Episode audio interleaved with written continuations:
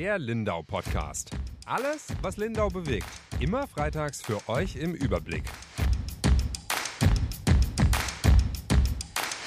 Herzlich willkommen zu einer neuen Folge Lindau Podcast. Mein Name ist Julia Baumann, ich bin die Redaktionsleiterin der Lindauer Zeitung und heute mit mir im Studio sind die Yvonne Reuter und die Ronja Straub. Hallo. Hallo. Hallo.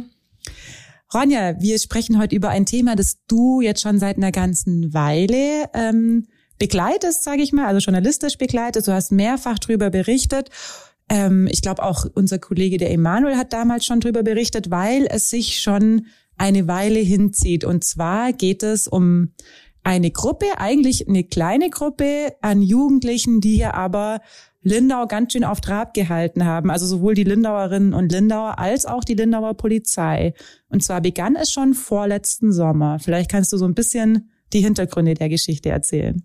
Ja, genau. Also das war im Sommer 2021 sozusagen, wo ja auch die Corona-Beschränkungen noch relativ hoch waren und es eben keine nicht viele Angebote für Jugendliche gab, wo sie hingehen konnten. Und was dann eben passiert ist, war, dass viele sich ähm, in großen Gruppen, ähm, teilweise auch über die sozialen Medien organisiert, Facebook, WhatsApp, Instagram, an verschiedenen öffentlichen Plätzen in Lindau getroffen haben. Also im Lindenhofpark, am Giebelbach, aber auch hier auf der Insel, Lindenschanze, Sternenschanze, also ganz an unterschiedlichen Orten und haben gefeiert, ähm, haben laut Musik gemacht, haben auch Müll hinterlassen, haben aber eben auch ähm, ja, Aggressionen gezeigt. Die meisten davon sind friedlich geblieben und man muss, glaube ich, auch immer vermeiden zu sagen, die Jugendlichen, mhm. weil man eben da differenzieren muss, dass ja natürlich nicht alle gewalttätig sind, aber manche. Also es gab eben so ein paar Störenfriede, Unruhestifter, die halt wirklich sehr aggressiv waren und grundlos eigentlich auf andere losgegangen sind. Aber wie du gesagt hast, man muss es differenzieren. Das kam aber erst im Laufe der Zeit, weil bei der Bevölkerung, äh, die dort wohnen und so kam halt einfach raus, die feiern da und äh, es sind ja dann wirklich schlimme Dinge passiert. Das wirst du uns ja gleich erzählen. Also es ist eskaliert, aber die Anwohner hatten schon auch Angst deswegen, ja? Ja, ich glaube, wir haben sogar auch so mitbekommen, dass Leute sich nicht mehr getraut haben, am Giebelbach über die ähm, über diesen Fußgängerweg da zu laufen, ja. weil da teilweise so viele ja, junge Menschen zusammengekommen waren und die da Angst und Schrecken verbreitet haben, sozusagen. Also klar, wie gesagt, nicht alle, aber eben manche. Ich glaube, man muss ein bisschen unterscheiden. Ich hatte auch extra eingangs gesagt, eine kleine Gruppe Jugendliche, die so hier so wirklich Unruhe gestiftet hat. Es gab große Partys, also mit mehreren hundert Leuten. Ich glaube, im Lindenhofpark waren es mal um die 300, die die Polizei gezählt hat. Und da waren bestimmt 95 Prozent auch total friedlich. Also das haben sowohl die Polizisten auch gesagt, das haben auch Mitarbeiter der Stadt gesagt. Da gab es aber dann schon teilweise ein Müllproblem das äh, alle verursacht haben. Also natürlich auch nicht wieder alle, aber das war sehr, sehr viel Müll, der da übrig geblieben ist. Das war, glaube ich, so das erste Ärgernis. Da ging es gar nicht um äh, Gewalt, mhm. aber aus dem Lindenhofpark, da haben sich viele, auch gerade ältere Menschen bei uns gemeldet, die da echt am nächsten Morgen, und ich glaube, die GTL war früh schon unterwegs, aber noch sehr viel Müll gefunden haben, Glasscherben, das ist ja immer am See sowieso ein großes Thema dann dappt man rein, dann sind sie im Wasser und man kann nicht zum Baden gehen, ohne sich zu verletzen. Und das war am Giebelbach ja auch der Fall. Also die sind ja dann auch so ein bisschen gewandert. Ich glaube, du hattest das mal beschrieben, auch in einem Text, dass es dann ja auch immer so eine kleine Verdrängung gab und so eine Umverteilung. Also klar, dann war die Polizeipräsenz hoch ähm, im Lindenhofpark, dann sind sie halt woanders hingegangen. Das war, glaube ich, die eine Seite der Medaille. Und dann gab es aber schon ich hatte auch einmal mit äh, einem Polizist drüber geredet, eben eine ganz kleine Gruppe, die aber auch sehr gewalttätig waren und auch nicht typisch gewalttätig, äh, wenn man das so sagen kann, für Jugendliche. Also ist ja auch nochmal ein Unterschied, ob es dann mal eine betrunkene Rauferei gibt. Das gab es bei uns früher auch. Die sind aber anders vorgegangen. Also wir hatten, es muss auch im Sommer 21 gewesen sein, diesen Fall, wo ein sehr junger Mann, ich glaube 15 oder 16 war der, nee 15 in dem Fall, einfach einen Fahrradfahrer vom Fahrrad geworfen hat und dem gegen den Kopf getreten hat. Ähm, und das ist natürlich eine andere Dimension. Also dieser Fahrradfahrer hatte mit der Gruppe nichts zu tun, der ist da einfach nur durchgeradelt ähm, und völlig unbedarft. Und das war ja schon, also intendiert, den da runterzuschmeißen.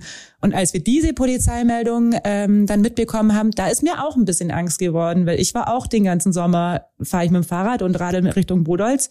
Und bin dann auch ein paar Mal am Giebelbach entlang gefahren und die Leute sind auch vor mir auf den äh, Radweg so gesprungen und haben schon angefangen, mich anzureden. Ich habe dann echt immer gedacht, okay, am klügsten ist wahrscheinlich einfach gar nicht drauf einzugehen und einfach so starr weiterzuradeln. Aber es war ein komisches Gefühl und das finde ich schon, also da haben sie bei mir schon was ausgelöst und das, da war ich, glaube ich, nicht die Einzige. Also ich habe auch mit Bekannten und Freundinnen gesprochen von hier, die gesagt haben, sie trauen sich eigentlich nicht mehr raus. Also die wohnen auch am Giebelbach und das ist ja ein Unterschied. Also wir haben auch Partys gefeiert, als wir jung waren und da haben sicher auch äh, Freunde und Bekannte mal Müll liegen lassen, aber wir haben halt nicht äh, Leute vom Fahrrad geworfen und verprügelt. Eben nicht nur der Müll war was, was eben aufgefallen ist, sondern dann irgendwann kam auch Ruhestörungen und laute Musik dazu. Also zusätzlich zu dem Müll gab es dann eben auch noch dieses Problem. Aber ähm, die, die eben da so ausfällig geworden sind, ich glaube so, das, was jetzt eben auch der, der schlimmste Vorfall war, der, der jetzt eben auch ähm, ja, aufgearbeitet wurde nochmal, war eben, als ähm, im Juli 2021 im Lindenhofpark eine Gruppe Jugendlicher, die auch gar nicht alle ermittelt werden konnten, ähm, auf eine andere Gruppe von jungen Menschen losgegangen ist. Also das war eine Reisegruppe aus Holland, also junge Leute aus Holland. Auch Lindauer waren dabei, aber eben auch ähm, Holländer, die da unterwegs waren und plötzlich wurden die einfach angegriffen von einer etwas größeren Gruppe von jungen Menschen. Und ein Teil dieser Gruppe, die eben ermittelt werden konnten, standen jetzt dann eben letzter Woche in Tettnang vor dem Amtsgericht. Genau, und was, es war eine nicht öffentliche Verhandlung, glaube ich, oder? Weil die eben noch minderjährig sind. Also vielleicht für alle, die das nicht wissen, weil sie nicht so regelmäßig zu Gericht gehen wie wir.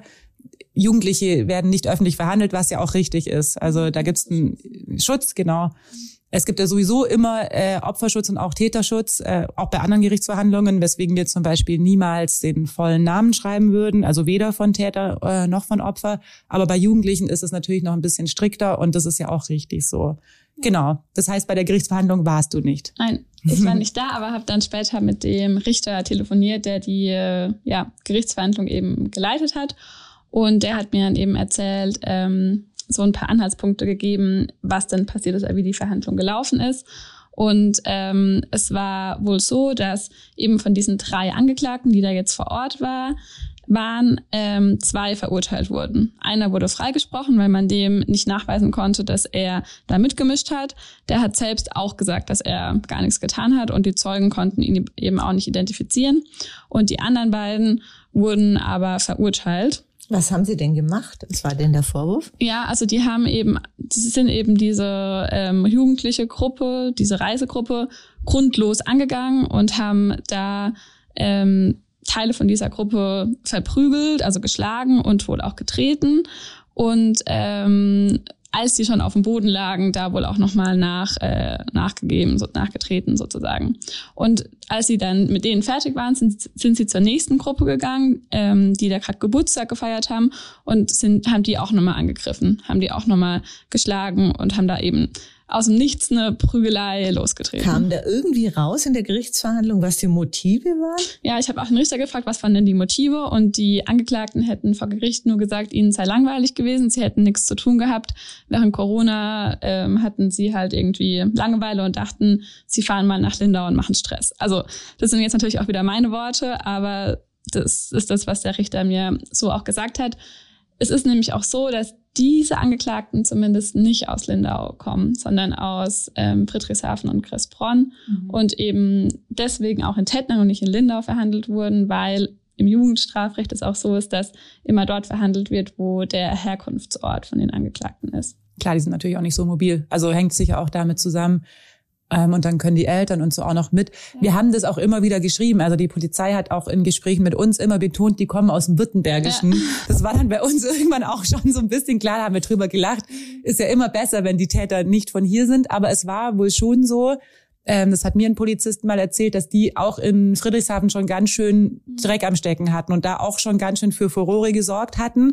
Und da kommt eben dieser Vertreibungsmechanismus. Da hat die Polizei sie dann auf dem Schirm gehabt, immer wieder kontrolliert, ähm, ist immer wieder bei so Partys aufgeschlagen und dann haben sie halt wohl tatsächlich, sind die haben das mitbekommen, dass diese Partys sind, auch über die sozialen Medien. Es wird nicht Facebook gewesen sein, das sind die jungen Leute nicht, aber woanders und haben dann sind aufgeschlagen bei den Partys und tatsächlich um Stress zu machen. Und Einfach das, gezielte Aktionen sind. gezielte Aktionen und ähm, ich hatte dann auch mal so, eine, so ein Hintergrundgespräch, also es sind ja dann Sachen, die nicht in der Zeitung stehen, wo der Polizist mir gesagt hat, weil ich dann auch gefragt habe, wie alt die sind. Das hieß immer Jugendliche und hat er gesagt, der Haupttäter war 15. Und dann ist mir schon auch so ein bisschen ähm, der Atemstocken geblieben, weil 15 ist halt, also ich habe einen Nachbarn, der ist 15, das ist halt ein Kind. Ich hoffe, er hört nicht zu, aber er ist gerade ein Heranwachsender, aber der ist wirklich, und ich war auch mit 15 noch sehr kindlich. Und der hatte ja schon die Jahre vorher auch schon Stress in Friedrichshafen. Heißt, mit 13, 14 hat der ja schon angefangen, da richtig heftig die Leute zu vermöbeln und so Tritte gegen Kopf und so. Das ist ja kein Spaß. Also, das ist ja nicht eben, wir sind irgendwie Jungs und raufen uns, weil wir irgendwie uns die Hörner abstoßen stoßen müssen. Das war eine andere Qualität bei denen. Und da hat der Polizist zu mir dann auch gesagt, weil ich natürlich nach den Familienverhältnissen zum Beispiel auch gefragt habe, das interessiert einen dann jetzt ja auch, woher kommen diese Kinder? Ähm, und hat er gesagt, ja, das will man gar nicht wissen. Also das sind schon, ich finde auch immer Systemsprenger so ein äh, Wort, ich will das nicht definieren, aber das sind schon auch Kinder, die aus schwierigen Verhältnissen kommen zu Hause und die ja eigentlich eine lange Leidensgeschichte auch hinter sich haben. Gell? Ich meine, ein 15-Jähriger wird ja auch nicht so. Also der ist ja nicht so geboren worden. Aber er hat auch gesagt, ähm, eben in diesem Gespräch, es hat halt eine andere Qualität. Also, weil ich natürlich auch gefragt habe, muss ich Angst vor denen haben? Er hat es nicht verneint. Und er hat mir auch gesagt, vor die Polizei, klar, das hieß dann bei uns auch immer in der Facebook-Gruppe, ja, was soll denn das? Da muss man doch einfach nur mal aufräumen gehen. Ja, die standen dann mit 30 Polizisten 300 Halbstarken gegenüber. Jetzt nicht, dass die Polizei Angst vor denen hatte, aber es ist halt einfach im Machtverhältnis, das sich da schon, also Halbstarke heißt, die sind zwischen 15 und vielleicht 20 und äh, so ein 20-jähriger Junge, junger Mann, ich meine, das sind Männer, von Ja. zumindest körperlich. Gell? Und sowas schaukelt sich ja auch hoch. Also das kann man ja gar nicht absehen. Das kann am Anfang harmlos losgehen und dann schaukelt sich das in der Menge hoch. Also ähm, ja, ich hätte da auch nicht mit dem Polizisten tauschen wollen. Aber ich glaube, eine Zeit lang kam dann auch Unterstützung aus München, oder? Mhm, stimmt, das war auch auf jeden Fall einmal. Also da war ich ja nicht in Linda, aber ich habe das auf jeden Fall auch Mhm. äh, mit dem Polizeichef, mit dem Herrn, Herrn Geschke, mit dem ich dann dieses äh, Jahr auch mal ein Gespräch geführt habe, hat er das auf jeden Fall auch gesagt, dass die auch Unterstützung bekommen Mhm. haben von Bereitschaftspolizei, Ja, glaube ich, gell? Ja. Bereitschaftspolizei.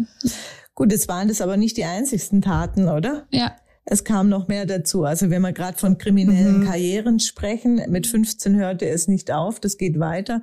Und da führt uns jetzt wieder die Spur nach Lindau, oder? Genau, also der eine von diesen Tätern, die eben im Lindenhofpark da mitgemischt haben. Man muss noch dazu sagen, ich habe eben den äh, Richter auch gefragt, ähm, wer hat denn da jetzt genau was gemacht? Und die konnten das halt rückblickend gar nicht so richtig mehr nachvollziehen. Also die wissen jetzt auch nicht genau, wer getreten und wer wie viel geschlagen hat, weil da halt super viel los war und ähm, die Ermittlungen auch sehr lang gedauert haben.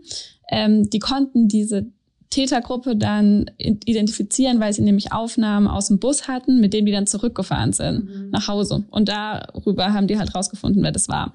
Aber haben halt nie alle ja, zurückverfolgen können. Jedenfalls dieser eine aber, der sehr auffällig ist, der ist mittlerweile 17. Also ich glaube, er war damals eben noch 15. Ähm, der hat, ist auch schon vorbestraft und saß dann eben eine Woche später, also jetzt dann auch nochmal in Lindau vom Amtsgericht. Genau. Yvonne, wie du sagst, der hat wirklich eine kriminelle Karriere in seinen jungen Jahren äh, jetzt schon zurückgelegt. Und in Lindau war er angeklagt wegen räuberischer Erpressung, weil er dann nämlich ungefähr ein Dreivierteljahr später, also im Februar diesen Jahres, nochmal an einer Aktion beteiligt war, bei der er und drei andere, allerdings waren die drei andere sozusagen nicht auch in Tettnang. Also er Mhm, war der mhm. Einzige, der sich gedoppelt hat. Die Aktion hat er mit anderen durchgezogen. Aber heißt, Entschuldigung, Ja. du hast gleich weitererzählen, dass er sich dann auch immer irgendwie so nicht schar, also das klingt ja nach einem Haupttäter, der immer unterwegs war und dann immer so ein paar andere Jungs noch bei sich hat, oder? Aber er ist ja der, der es immer ausführt. Ja, also ich habe ihn ja jetzt auch nur in Lindau erlebt, aber da haben dann die anderen drei auch gesagt, zumindest zwei von denen, sie hätten mittlerweile nichts mehr mit ihm zu tun, hätten sich von ihm distanziert. Gut, ich meine, wenn sie das sagen, kommt es natürlich auch gut rüber, dass sie jetzt ihr Leben ändern wollen und irgendwie alles in den Griff bekommen wollen, aber die haben das zumindest gesagt, dass sie jetzt mit ihm nichts mehr zu tun haben wollen. Und er selbst war aber auch vor beiden Gerichten geständig und hat alles zugegeben und auch sehr bereut. Also ähm, ist halt die Frage, inwieweit man ihm das glaubt, aber das hat er zumindest mal gesagt. Und zu seinen Hintergründen kann ich auch gleich noch was sagen. Ich führe nur noch ganz kurz aus, was er eben in Lindau mhm. dann noch angestellt hat. Im Februar 2022 hat er eben mit drei anderen, ähm, wiederum drei andere Jugendliche, man muss sagen, die waren damals 14, also noch fast Kinder, ähm, abgefangen in Eschach an der Haltestelle, ähm, vom, an der Zughaltestelle und hat die durchsucht und ihnen Handy, Geld und Kopfhörer abgenommen. Unglaublich. Und ähm, eben Geld von denen verlangt. Mhm. Ähm, dann sind die mit denen gemeinsam unter Druck sozusagen ähm, zur nächsten Bank gelaufen, also zur Sparda Bank in Eschach, sind mit denen in die Bankfiliale reingegangen und haben, also auf dem Weg dahin, haben die die auch nochmal irgendwie geschlagen in den äh, Bauch und eben unter Druck gesetzt.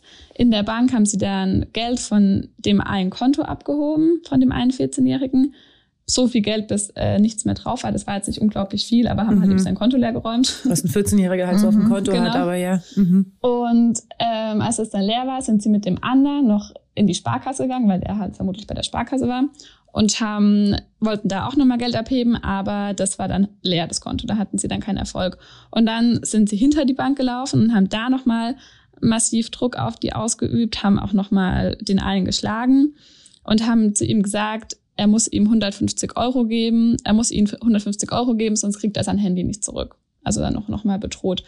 Das Geld haben die nie wieder, also haben die nie gesehen, das ist nie passiert, aber sie haben eben diese Drohung ausgesprochen ähm, und der, das Opfer, also der 14-Jährige, der war so unter, unter Druck oder hatte so Angst, dass er ähm, zwei Tage lang wohl, so wird es zumindest vor Gericht erzählt, seinen Eltern nichts davon erzählt hat, sondern überlegt hat, wie er am besten an dieses Geld kommt und erst dann sich eigentlich getraut hat, ähm, das mhm. überhaupt zu erzählen. Das ist unglaublich, wenn man das, sich das mal vorstellt. Also wie diese jungen Menschen da äh, unter Druck gesetzt worden sind. Das, die ganze Aktion, ich habe in deinen Text gelesen, dauerte 30 mhm. Minuten. Mhm. Das ist eine halbe Stunde. Also das ist was anderes, ob dir mal schnell jemand das Handy klaut oder mhm. 30 Minuten mit dir zusammen das ist, permanent äh, irgendwie durch Gewaltandrohung oder echte Gewalt dich unter Druck setzt. Furchtbare ja. diese Situation für diese Kinder. Ja, ja. also den, der, glaube ich, so am meisten abbekommen hat, ähm, von den dreien, den habe ich als Zeuge vor Gericht verpasst, weil ich in der ersten Verhandlung nicht war, aber in der zweiten Verhandlung war dann der andere nochmal als Zeuge da. Und der hat zwar sehr so ähm, locker irgendwie getan, aber mhm. und das hat dann eben auch die Richterin, die Frau Grenz dann hinterher eben vermutet, dass er wohl auch unter Druck einfach stand, weil ich meine, diese vier Angeklagten saßen auch im Gericht wieder, mhm. so mehr oder weniger um ihn rum, also ähm, links von ihm und er saß halt in der Mitte mit seiner Mutter, weil er ja, eben klar. auch noch nicht ähm, alt genug ist. Aber da hat er dann auch ganz oft gesagt, er erinnere sich nicht mehr, er, er wisse das nicht mehr, wie das jetzt genau gewesen sei. Und bei, bei, der Polizei hat er aber noch viel genauere Angaben machen können. Mhm. Gut, jetzt ist es eineinhalb Jahre oder wie nee, lange? Im nee, das war im Februar. Also ja. nicht so lang. Ja. Ja. Und die, die, Frau Krenscher hat dann auch oft gesagt, so jetzt sagen Sie halt, was passiert ist. Mhm. Sie müssen, müssen keine Angst haben, Sie können schon erzählen, aber er hat da echt nicht so richtig rausgerückt. Ja, verstehe auch ein Stück weit. Ja, also der andere in der ersten Verhandlung hat wohl mehr und sehr detailreich auch erzählt und wohl auch sehr schlüssig. Also dem seine Angaben haben alle Sinn gemacht. Mhm. Und weil die eben auch noch Aufnahmen aus den beiden Banken hatten, also Videomaterial, ähm, hat jetzt auch keiner daran gezweifelt, dass das so gewesen sei, gewesen sei, wie es eben da geschildert wurde. Und ähm, der hat wohl aber auch gesagt, dass er Angst hat einfach vor den Angeklagten und die ihn wohl auch nochmal aufgesucht hätten nach dieser Tat und ihn nochmal unter Druck gesetzt hätten. Oh Gott, wie krass, gell? Furchtbar, furchtbar. Jetzt wollte ich noch was sagen zu der Herkunft des Täters oder genau. seiner. Ja, wie hast du ihn denn auch erlebt? Ja, also wie war er vor Gericht? Also ich sah, er saß im Rücken zu mir, weil er war, es war, waren viele Menschen tatsächlich da, weil ja auch die alle noch mal Elternteile dabei mhm. hatten. Zumindest zwei von den Angeklagten waren mittlerweile 18, zwei waren noch nicht 18. Deswegen war die jetzt auch öffentlich im Vergleich mhm. zu der anderen mhm. Verhandlung, weil eben zwei schon 18 waren.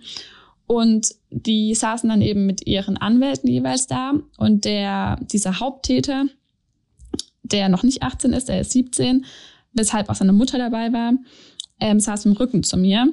Und ich habe ihn irgendwie schon so als den ähm, härtesten irgendwie jetzt wahrgenommen. Also weiß ich nicht, vielleicht auch, weil ich halt wusste, was er gemacht hat so, aber die wirkten eigentlich alle vier sehr so irgendwie ruhig zunächst, also als ob jetzt irgendwie das die alles gar nicht so sehr betrifft auch. Ähm, allerdings als dann der Staatsanwalt in seinem Plädoyer ein, ein Urteil für ihn vorgeschlagen hat, also die Staatsanwälte sagen ja immer, was sie sich wünschen würde, würden als Urteil und die Richterin spricht das Urteil dann später erst. Als er das eben gemacht hat und von drei Jahren und drei Monaten, glaube ich, gesprochen hat, da ist es bei ihm plötzlich, hat sich's verändert. Also da hat er plötzlich seine Hände, also seinen Kopf in seine Hände gelegt und hat angefangen zu heulen. Und, ähm, als es dann um ihn ging. Als es um mhm. ihn ging, nicht um die Opfer, sondern um die Konsequenzen seiner Tat. Genau, da, da wurde es ihm wahrscheinlich so bewusst. Mhm. Ja. Und seine Mutter war eben da. Und die saß zuerst neben mir im Zuschauerraum und ist dann eine Reihe nach vorne gerutscht, um direkt hinter ihm zu sitzen und hat ihm dann ein Taschentuch gereicht, hat sich neben gekniet und hat ihm äh, den Rücken dann auch gestreichelt. Und genau, also während der Gerichtsverhandlung kam auch ein bisschen was zu denen ihrem Verhältnis raus, weil ja auch immer, ähm, also es waren eben Frauen von der Jugendhilfe da, die ja auch Gespräche dann immer führen mit den Angeklagten. Und ähm, die hat dann eben erzählt, dass die Mutter und der Sohn äh, sehr große Verständigungsprobleme haben. Also die Täter hatten alle vier auch Migrationshintergrund. Teilweise sind sie aber schon in Deutschland geboren, aber zumindest ihre Eltern ähm, eben nicht. Mhm. Und die Mutter von ihm ist auch nicht in Deutschland geboren ähm, und spricht selbst kein Deutsch. Er wiederum spricht nicht die Sprache seiner Mutter. Das heißt, die beiden konnten sich eigentlich nur über den Bruder anscheinend immer, können sich nur über den Aber Bruder warum spricht er nicht die Sprache seiner Mutter? Ja, das also, weiß ich auch das nicht. Äh, lässt ja Raum für Interpretation und nur für schlimme Interpretation, weil eigentlich ist es immer so, wenn das Kind bei der Mutter aufwächst, mhm. dass die Mutter in der Muttersprache, also zumindest ihre Sprache müsste er doch beherrschen. Ja, also er hatte mhm. wohl ein sehr enges Verhältnis zu seinem Vater, aber der hat das Land jetzt mittlerweile verlassen, vor kurzem wohl, und hat gar nicht so das gute Verhältnis zu seiner Mutter. Aber war die, der Vater gleiche Nationalität wie die Mutter? Das also, weiß ich nicht. Weil die Frage ist ja, wer hat mit diesem Kind gesprochen, als es klein war? Ist mal blöd gesagt, weil wie du sagst, also normalerweise sprechen die die Sprache, die mit ihnen permanent gesprochen ja. wird. Klar ist es oft so, dass äh, die Kinder dann in den Kindergarten kommen, dann zusätzlich sehr schnell Deutsch lernen und da da ihren Eltern voraus sind, mhm. weil die Eltern das halt nicht so schnell und so einfach lernen. Aber dass man erst äh, die Muttersprache, das ist, impliziert das Wort ja auch so ein bisschen, äh, spricht, das macht mich gerade auch stutzig. Ja. ja, also der hat auch noch viele Geschwister und es äh, klang auch so, als ob sich die Geschwister auch viel um ihn gekümmert hätten. So, mhm. die Mutter hätte wohl ganz wenig Zeit auch mit ihm überhaupt verbracht und würde viel arbeiten und würde auch einen Druck auf den Sohn ausüben, dass er doch jetzt auch arbeiten soll, dass doch Schule nicht so wichtig sei, er soll halt lieber Geld nach Hause bringen. So. Also ähm, da hat der wohl halt auch Druck von zu Hause sehr viel bekommen. Und auch bei dieser Tat in Eschach, also mit dem, mit dem Raub, ähm, hat er, beziehungsweise der andere Angeklagte wohl auch gesagt, eigentlich machen wir so einen Scheiß nicht, wir brauchen halt dringend Geld. Also mhm. denen ist es da schon hauptsächlich drum gegangen, dass sie halt irgendwie Geld gebraucht haben. Mhm. Und ähm, deswegen halt das eben alles getan haben. Und genau, also deswegen, ich kann es nicht, nicht so gut ähm, ähm, sagen, aber er ist, war dann schon auch so gebrochen, hat, dann hat es ihn, glaube ich, schon auch mitgenommen, was es jetzt bedeutet, weil ja. am Ende hat er ja eine relativ hohe Strafe auch bekommen. Was hat er denn gekriegt? Ja, also er wurde dann von der Richterin zu drei Jahren Haft verurteilt und dieses Urteil ist aber ein zusammengefasstes Urteil sozusagen aus dem Tettnanger und aus dem Lindauer Urteil. In Tettnang war er zu einem Jahr und sechs Monaten verurteilt worden, allerdings mit der Möglichkeit auf Bewährung. Das ist so eine Sonderregel im Jugendstrafrecht, dass man beziehungsweise der Richter dann noch entscheiden kann, je nachdem, ähm, wie der Angeklagte oder der Verurteilte dann eben sich verhält, ähm, ob das dann noch zur Bewährung oder eben im Gefängnis ähm, erfolgen muss sozusagen oder abgesessen werden muss. Und jetzt durch die neuerliche Straftat ist eine Bewährung hinfällig gewesen. Genau, also die Frau Grenz dann, die hat dann gesagt, dass sie bei diesen massiven, schweren Straftaten, die auch keine Kindereien seien, keine Bewährung mehr sieht. Also für sie war klar, dass er ins Gefängnis muss. Ja, ist immer die Frage, gell? Also es gibt da ja zwei Theorien und in meiner Brust schlagen da auch so ein bisschen zwei Herzen, weil auf der einen Seite ist natürlich oft das Gefängnis dann der Ort oder das Jugendgefängnis, wo man die Kontakte knüpft, äh, mit denen es dann ganz schlimm wird oder auch die Geschichten hört, äh, die man dann vielleicht nachahmt oder was auch immer. Auf der anderen Seite habe ich mal vor Jahren ähm, mit einem gesprochen. Der Text wurde nie veröffentlicht aus vielerlei Gründen. Der war aber schon 42 Mal vor Gericht als Jugendlicher. Also der hat nicht so schlimme Sachen gemacht, aber er hat halt auch äh, Mofas geklaut und schon auch immer wieder Schlägereien, aber also jetzt nicht so krass wie die Jugendlichen, waren etwas kleinere Delikte und deswegen ist er aber immer auf Bewährung. Also anfangs Sozialstunden, dann auch immer wieder mal freigesprochen und dann immer wieder auf Bewährung 42 Mal. Und er hat erzählt, ähm, also das war ja dann irgendwann sein Leben, er war permanent vor Gericht und er hat gesagt, hätten sie mich, und dann ist er nämlich irgendwann ins Gefängnis gekommen, aber erst äh, ganz, ganz viel später, da war er dann schon 25 oder so. Ähm, und er hat gesagt, hätten sie mich mal einfach früher ins Gefängnis gesteckt, das hätte mir viel erspart. Also ihm hat so voll dieser Warnschuss gefehlt. Er hatte auch ein sehr problematisches Verhältnis zu seiner Mutter. Ich glaube, Vater war gar nicht mehr da.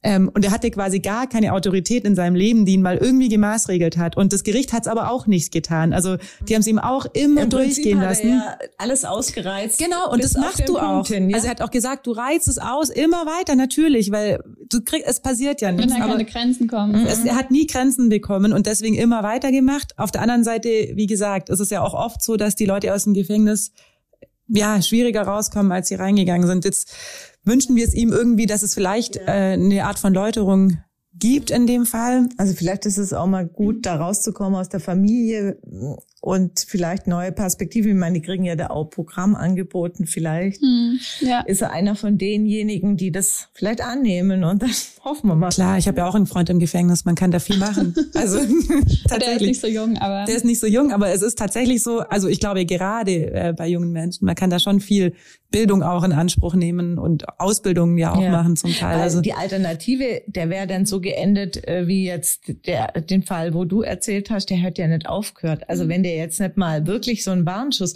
und man sieht ja an seiner Reaktion, jetzt war er wirklich mal geschockt, gell? damit hat er offensichtlich auch nicht gerechnet. Ja, wobei ja eine Woche vorher ja in Tettnang auch schon gut, da hat er noch die Möglichkeit auf Bewährung gehabt. Ja, ja, nur er hatte natürlich zwischen Tettnang und Lindau ja nicht die Chance, was zu ändern. Das war ja beide schon rum ums Eck. Das ja. waren ja nur noch die Gerichtsverhandlungen. Aber es ist, also ich war auch schon mal ähm, damals noch beim Herr Harter, das waren ja auch immer sehr eigenwillige Gerichtsverhandlungen, wenn der Jugendliche verhandelt hat, war auch ein ähm, junger Grieche vor Gericht und der war aus, wirklich, der hat es faustdick hinter den Ohren gehabt. Und dann saß der auf der Anklagebank und er hat Rotz und Wasser geweint. Und der Vater im äh, der Zuschauerraum hat auch laut, laut waren die alle. Die haben laut geweint und der Bruder und die Mutter. Und er hat halt gesagt, so, es ist jetzt rum. Das macht er nämlich nicht zum ersten Mal, sondern zum siebten Mal. Jedes Mal heult die ganze Familie. Der, Aber es sich nicht. der ist dann auch, glaube ich, ins Gefängnis gekommen. Der hat auch gesagt, es war nicht lang, also drei Monate oder so. Aber das ist natürlich auch, also wie du sagst, die Empathie fürs Opfer fehlt dann manchmal. Mhm. Aber wenn es dann um die eigene Strafe geht, ist es natürlich ganz schlimm. Ich meine, das verstehe ich auch. Ich würde auch nicht drei Jahre ins Gefängnis gehen wollen jetzt. Aber wenn man dann halt in Anführungsstrichen nur um sich selber weint, da bin ich schon auch Mhm. Ja. Ja, es ist halt schon eine brutal lange Zeit. Also ich finde auch, er ist jetzt 17, bis er rauskommt, ist er 20, 20 oder 21, ja. 20. Und es ist schon auch so eine Phase, in der so viel passiert, man so viel entwickelt und so. Und die Anwälte von den anderen dreien, ähm, die haben auch ganz viel, ganz oft darauf so plädiert, dass eben auch lieber dann so Sozialstunden oder die müssen jetzt auch alle dem Opfer ähm, Geld zahlen zum Beispiel, mhm. weil die den ja auch ausgeraubt haben. Ähm, und dann lieber noch so Programme ähm, für die eben gemacht werden sollen, dass sie sich da halt irgendwie ja ähm, anders halt ja beschäftigen sozusagen oder halt ihr Leben da anders in den Griff bekommen und die anderen drei wurden auch alle nur auf Bewährung verurteilt, also alle zu einem Jahr und sechs Monaten, müssen aber auch alle in den Arrest für ein paar Wochen. Mhm. Und ähm, da hat dann auch die Grenzstein wieder gesagt, dass es ihr halt auch wichtig ist, dass das auch gemacht wird, weil sie dann darüber nachdenken können, was jetzt, was sie halt getan haben, so, dass sie dann zumindest drei oder vier Wochen halt ähm, hinter Gittern sind sozusagen oder im Arrest sind. Und wissen, was sie erwartet, wenn sie wieder mhm. straftätig. Ja, ja. Also klar. Ja, ich meine, dass die Anwälte natürlich eher Sozialstunden fordern, ist irgendwie auch klar. Ähm, nichtsdestotrotz, wie gesagt, ich glaube, da gibt's auch so zwei Stränge, die man gehen kann als Richter. Es, ich würde auch, könnte nicht sagen, was äh, der bessere ist. Wahrscheinlich hängt das auch vom Typ ab. Also die einen brauchen echt diesen knallharten äh, Schuss vor dem Bug, wobei, wie du gesagt hast, drei Jahre sind halt schon ein bisschen mehr als ein Schuss vor dem Bug. Gell? Aber wünschen wir es ihm einfach, dass es in die richtige Richtung geht. Ja, also, also dass er, er, diese drei Jahre einfach nutzen Ja. kann. Mm, Ja, er war vor allem auch schon vorbestraft von Ja, was ja, anderem klar. noch und hat jetzt auch nochmal ein Verfahren wegen ähm, Betäubungsmittel, also Verstoß Mhm. gegen Also das er kommt vor. Gericht. Genau. Ja. Ja. Also, ja, was will man dazu sagen? Also nach Lindau, in Lindau wird er jetzt vermutlich erstmal kein Unfug mehr treiben und die Polizei hat mir auch gesagt, dass diese Gruppe von Störenfrieden, also sowohl, also beide Gruppen sozusagen jetzt nicht mehr aufgetaucht sind hier seitdem. Ja, es war ruhig auch diesen Sommer, gell? Wir hatten so eben im Februar noch das und dann war eigentlich wenig. Mhm. Genau, also es ist alles zurückgegangen. Und ähm, der Herr Geschke hat damals eben zu mir gesagt, er vermutet, es könnte sein, weil die eben jetzt auch Angst hatten, weil sie wissen, sie stehen unter Beobachtung und wenn sie sich jetzt nochmal was leisten, dann sieht es, äh, hat es natürlich schlechte Auswirkungen auf die Verhandlung dann eben auch. Aber klar, ich meine, man muss auch sagen, es hat jetzt auch einfach ewig gedauert, bis diese Gerichtsverhandlungen stattgefunden haben. Ich habe dann auch die beiden Richter noch gefragt, warum das denn so lange gedauert hat. Und dann war halt immer die Begründung, dass es eben viele Ermittlungen, ähm, viele Ermittlungen nötig waren, man mit vielen Menschen, vielen Zeugen sprechen mussten, weil ja auch immer viele beteiligt waren und man halt auch dann lange gar nicht wusste, wer jetzt wie involviert war sozusagen. Ja. Ähm, und deshalb haben sie eben als Grund genannt, warum es lange gedauert hat. Der Fall aus Eschach, das war jetzt zehn Monate später. Mhm. Da hat die Frau Grenzstein aber auch gesagt, dass es gar nicht so ungewöhnlich lang sei. Nee, das ist nicht Also, so lang. So bis zu einem Mhm. Jahr, zwischen ein halbes Jahr und Jahr dauert schon immer. Wobei es gerade wichtig fände bei Mhm. Jugendlichen, wenn es ziemlich die Strafe ziemlich Auf den Fuß folgt. Ja, Mhm. erfolgt, weil äh, die haben ja erstens noch viele Möglichkeiten gehabt, weiterzumachen und zum anderen ändern sie ihr Verhalten von allein halt nicht. Gell? Ja. Man sagt das auch im Jugendstrafrecht tatsächlich, dass die Strafe so schnell wie möglich ähm, erfolgen sollte, damit eben diese Zeit nicht so schnell, weil dann die Relation auch nicht mehr Ja. da ist. Also ich habe das auch jetzt schon öfter, ich bin ja auch viel bei Gericht, mitbekommen und wirklich auch bei einem Bekannten, das war dann schon so lange her, dann ist die Strafe, es steht gar nicht mehr im Verhältnis und gar nicht mehr im Bezug zu dem, was du getan hast. Also ist mal auf bayerisch gesagt, die Watschen muss halt gleich kommen, ansonsten verstehst du das psychisch auch gar nicht mehr ähm, und hast dein Leben. Also bei dem war es der Fall, dass er sein Leben halt schon komplett geändert hatte in der Zeit und dann quasi nochmal für was bestraft wurde, was so aus einem alten Leben war. Das kann ja auch passieren. Und dann finde ich es wieder schwierig, also die Leute dann wegzusperren. Also klar, oft wird es dann berücksichtigt, aber ähm, in dem Fall eben nicht. Aber das sagt man bei Jugendlichen noch mehr als bei Erwachsenen, dass das eigentlich schnell erfolgen sollte. Ich würde gern ähm, zum Ende noch ein kleines Plädoyer für die Jugendlichen halten und einfach nochmal, was wir eingangs gesagt hatten, äh, betonen, dass das Einzelfälle waren. Also wir haben jetzt das Glück, dass es auch keine, oder was heißt Glück, es waren auch keine Lindauer. Aber das soll nicht heißen, dass die Jugendlichen nicht im Sommer draußen sitzen sollen und auch ihre Feste feiern sollen und ja, auch Spaß haben sollen, wenn sie sich benehmen und ihren Müll wegräumen, ähm, hat da, glaube ich, auch niemand was dagegen, weil das war ja auch immer Teil der Diskussion, die wir jetzt über zwei Sommer im Grunde geführt haben. Ja, und im So. Grunde waren ja auch die anderen Jugendlichen selbst gestört von diesen Unruhen. Genau, wir hatten auch mal eine Geschichte mit denen gemacht. Davon, Ja, genau. Die, also, und es ist halt schwierig, die dann loszuwerden. Gell? Also, ja, und man ist immer unter Generalverdacht. Also es war für die anderen Jugendlichen, äh, die sich wirklich nichts zu Schulden kommen lassen haben, glaub echt auch nicht einfach in der Zeit, weil eben immer dieser Generalverdacht im Raum stand und es immer hieß, wie du auch gesagt hast, die Jugendlichen, die Jugendlichen. Es waren halt nicht die Jugendlichen. Also deswegen auch gut, dass die Fälle so aufgearbeitet wurden, so weit es halt ging, und man jetzt wirklich auch sagen kann, okay, es war eine kleine Gruppe oder eine kleine Gruppe, die sich um einen äh, jungen Mann geschert hat. Und ähm, der Rest hat eigentlich nichts gemacht. Also der Rest ist ja friedlich geblieben. ich möchte noch eine Sache sagen, weil das habe ich, glaube ich, nicht erwähnt. Bei der Gruppe, die in Eschach äh, diese Aktion da gemacht haben, da war einer aus Lindau dabei tatsächlich. Also das hat jetzt nichts mit den Partys zu tun, aber da war jetzt auch einer, ähm, die jetzt eben hier vor Gericht saß und der kam oder wohnt in Lindau. Genau. Aber das äh, tut dem jetzt auch keinen Abbruch natürlich. Nee. Gut, dann düsen wir auf unsere Weihnachtsfeier. Ja. Wünschen allen anderen ein schönes Wochenende. Vielleicht noch die letzte Runde auf der Hafenweihnacht, oder, Yvonne? ja, ich war ja noch gar nicht. Echt? Oh, ich gehe jetzt zum gefühlt hundertsten Mal. Gefühlt bin ich nirgends anders. Viele Gelegenheiten hast du gar nicht Aber- mehr. Nee. Nee. Dann düsen wir jetzt ab und Genau. wünschen allen ein schönes Wochenende und eine schöne Woche, bis wir uns wieder hören. Bis zum nächsten Mal. Tschüss. Tschüss.